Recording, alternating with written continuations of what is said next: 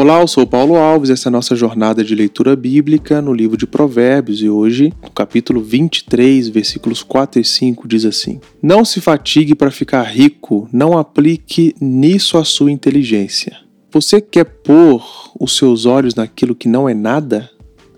Porque certamente a riqueza criará asas, como águia, e voará pelos céus. Olha só que interessante aqui o que, que o sábio Salomão, e a gente precisa lembrar que Salomão foi um homem muito rico, o mais rico de seu tempo, provavelmente o mais rico da história daqueles que já pisaram nessa terra. E ele está falando: olha, não se fatigue, não se esforce tanto, não se canse para ficar rico.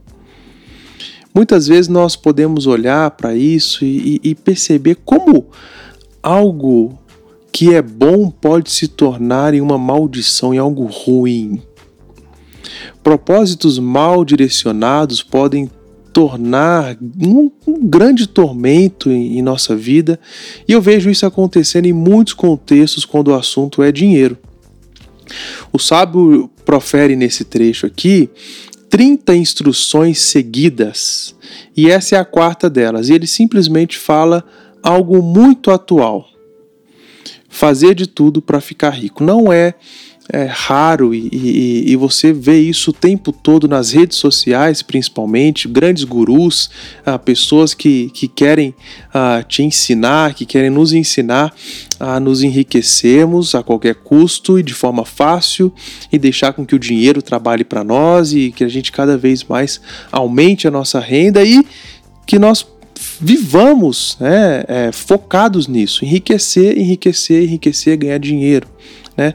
Se nós sabemos que os recursos são dados por Deus para nos abençoar, para que nós possamos abençoar a outros, por que nós devemos gastar toda a nossa força e toda a nossa inteligência a ajustar aquilo que Deus tem para nós? Perceba que o problema aqui não é ser rico, o problema aqui não é ter muitos recursos, desfrutar ah, de um bom conforto financeiro. Deus pode fazer de quem Ele quiser alguém muito rico.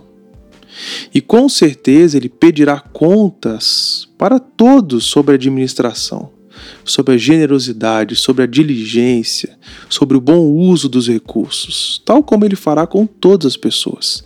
Com quem tem muito, com quem tem pouco, ele fará isso.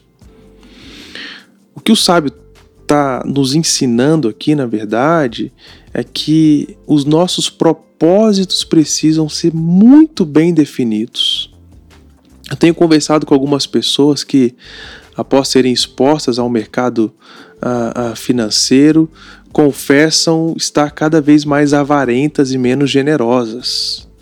Pessoas que, por vontade de enriquecer, desprezam a necessidade do próximo.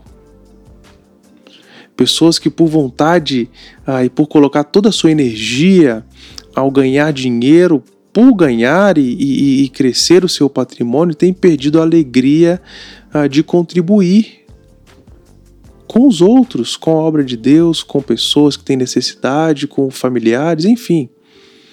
Em contrapartida ao que o sábio diz aqui, no versículo 12 ele vai falar: aplique o seu coração ao ensino e os seus ouvidos às palavras de conhecimento.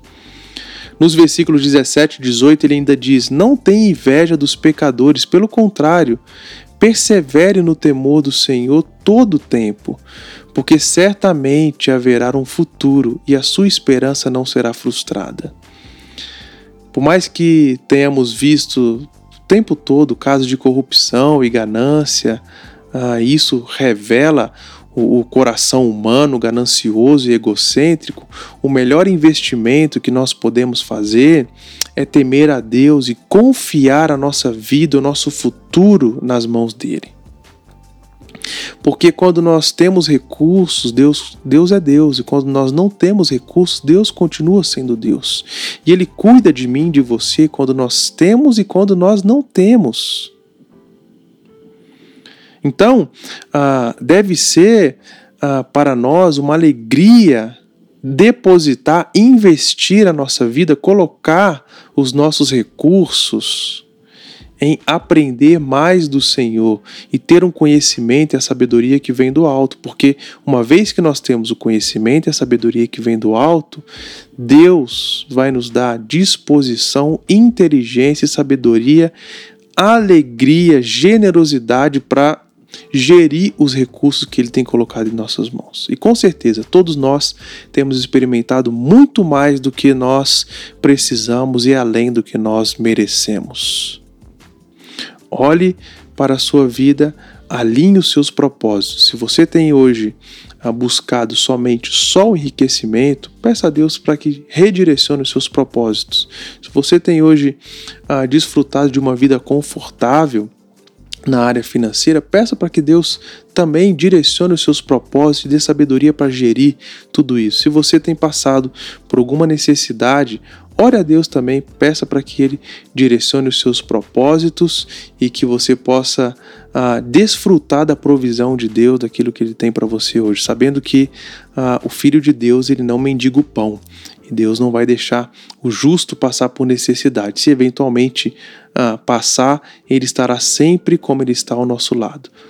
Quando nós temos muito vindo das mãos dele, ou quando nós temos ah, ah, pouco também e desfrutamos aqueles que podem nos ajudar. Que Deus ah, nos abençoe então e nos alinhe, alinhe nosso coração, nossa mente, nossos propósitos a buscar dele a sabedoria, o conhecimento, a inteligência para gerir bem os recursos que ele bondosamente tem colocado em nossas mãos.